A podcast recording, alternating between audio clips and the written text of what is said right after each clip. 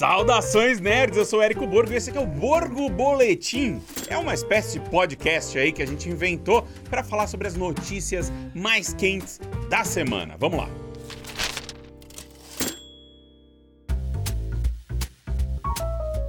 O produtor Irving Winkler, que é o cara que é dono da franquia Rock, revelou aí recentemente numa entrevista que o Michael B. Jordan vai voltar à cadeira do diretor e também, obviamente, atuar, né, mais uma vez, para o quarto filme da série Creed. E em 2022, o Sylvester Stallone, que é um cara que deseja recuperar os direitos sobre a série que ele criou há bastante tempo, ele declarou que o Winkler está sugando rock feito um vampiro né, quando o produtor anunciou um novo derivado chamado Drago, obviamente né, inspirado na família do Ivan Drago. E olha o que o Stallone disse na época. Ele e seus filhos são odiados, sem talento, decrépitos e covardes. Enfim, é Hollywood sendo Hollywood, todo mundo ali lutando pelas franquias, pelo direito ali dessas propriedades intelectuais valiosíssimas. E só que isso, né? Aí os fãs ficam, infelizmente, aguardando coisas que não vão acontecer, porque assim como em Creed 3, muito provavelmente nós também sentiremos a ausência do tio Rock, né, em Creed 4, enquanto aí, obviamente, essa briga acontecer. E é isso, então muito provavelmente não teremos aí Stallone em Creed, em Creed 4. É difícil falar Creed 4, né? Creed 4, muito provavelmente ele não volta. Pô, deve ser muito triste pro cara mesmo, né? Porque você imagina, é o roteiro que ele escreveu quando ele não conseguia papel nenhum, ele só tava lá atuando como astro pornô, essa coisa toda, não conseguia fazer nada. E, puta, aí o cara vai lá, aprende a escrever, escreve um roteiro brilhante de rock e, porra, faz toda a sua carreira em cima disso. E ó, só que lá o cara precisava de dinheiro, teve que vender os direitos, né? E vendeu os direitos e aí nunca mais conseguiu recuperar. E aí o Stallone fica até hoje aí querendo recuperar o seu, seu rock, mas infelizmente não deve acontecer.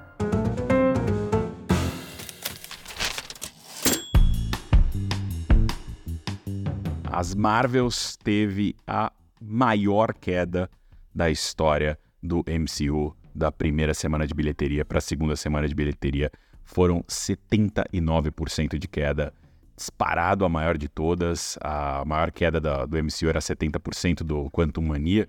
E olha, Kevin Feige, desse momento, deve estar ali coçando bastante a cabeça, tá, deve estar todo mundo em reunião já tentando mudar os rumos aí do MCU e do que eles vão fazer para os próximos anos, porque vai começar a afetar aí as ações da Disney, sabe? Esse tipo de, de fracasso aí nas bilheterias, muito, mas muito dramático esse momento do da Marvel. 79% é também uma das maiores quedas da história para um filme de super-herói.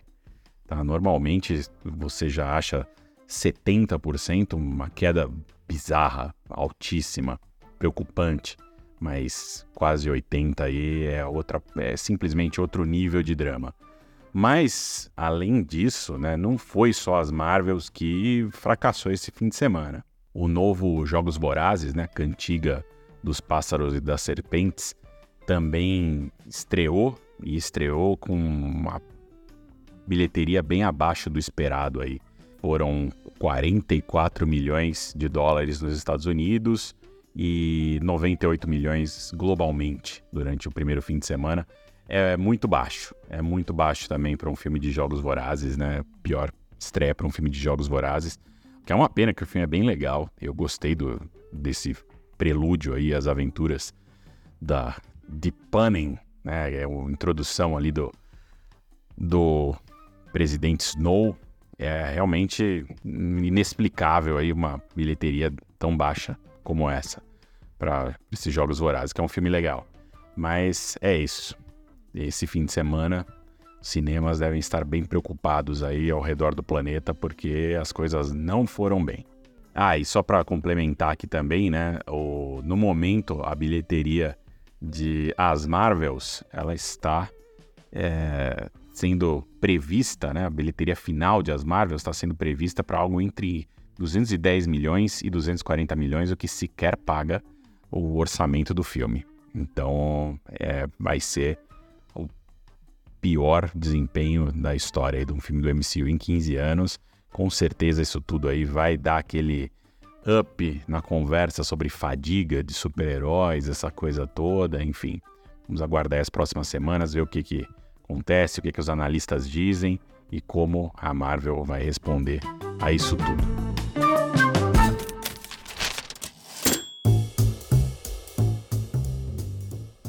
E finalmente aconteceu. Dave Filoni é o novo diretor criativo da Lucasfilm.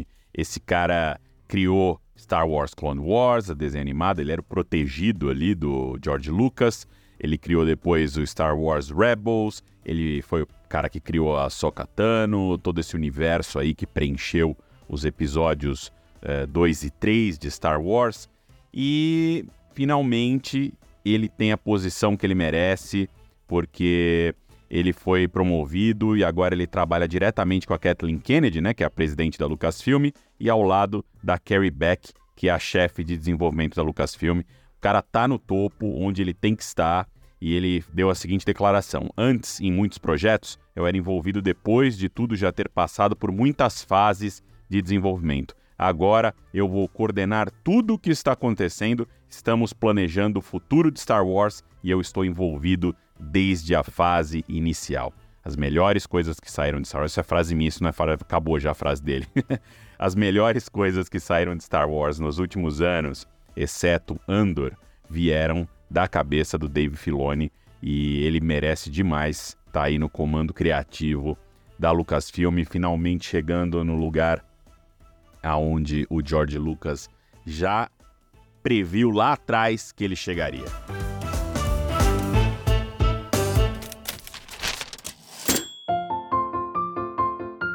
A dica de hoje é Napoleão, do Ridley Scott, que é um épico que se destaca aí em meio à instabilidade que a gente tem visto dos filmes de gênero atuais. Né? A gente tem visto muita coisa ruim aí, com excesso de computação gráfica, fica tudo parecendo falso demais. Né? Então existe aí um conforto em ver um filme do Ridley Scott que aos 86 anos ele volta à era napoleônica, que foi o tema do seu primeiro filme Os Duelistas, muito bom, aliás. E um filme esse que nos apresenta uma trama repleta de batalhas grandiosas e um amor obsessivo entre o Napoleão e a sua amada Josephine. E o Joaquim Fênix está ótimo como sempre, ele faz aí uma interpretação bastante austera do imperador francês, uma que oscila ali entre a meditação e a posse obsessiva e até uma coisa meio adolescente, birrento em alguns momentos. E eu fiquei bem feliz em ir ao cinema para ver um filme bom do mestre Ridley Scott. É um épico com cara de ter sido feito ali em outros tempos, sabe? Preocupado com atores, com cenários grandiosos e com um espetáculo visual ancorado na realidade, que é bem diferente. Algo que eu estava sentindo falta, né, nesses tempos de franquias de ação e tal. E mas tem também muita ação no filme com batalhas muito bem coreografadas, bem distintas entre si, cada uma tem uma personalidade bem diferente da outra, e uma fluidez nos acontecimentos dessas batalhas e uma dose de violência na medida também. E tem espaço no filme para um humor bem sutil que é beneficiado ali pela personalidade dessa figura histórica tão curiosa, o Napoleão Bonaparte. É, mas não vá esperando ali um documentário histórico preciso que segue tudo direitinho, arrisca ali, mas uma obra inspirada em fatos é, que o diretor dá uma distorcida ali para refletir as suas ambições cinematográficas. Ele mesmo mandou um jornalista lá catar coquinho quando o cara ficou perguntando, é, mas o Napoleão não tava assim, não foi assado e tal. Ele falou, você tava lá, filho? Você tava lá para saber? O que, que você tá falando? Ele foi meio grosso. Mas é meio isso, né? A ficção é funciona dessa maneira. Você pega um fato e distorce para tornar ele mais cinematográfico, não é um documentário. Enfim, o filme está em cartaz da Cinemark Brasil e merece muito ser visto numa tela grande porque realmente é um espetáculo do Ridley Scott daqueles como ele sabe fazer. Esse foi o Borgo Boletim. Deixe seus comentários aí nas redes sociais da Rúrio e da Cinemark Brasil, dizendo se você gostou ou não desse formato. Enfim, eu sou Érico Borgo e até a próxima. Valeu!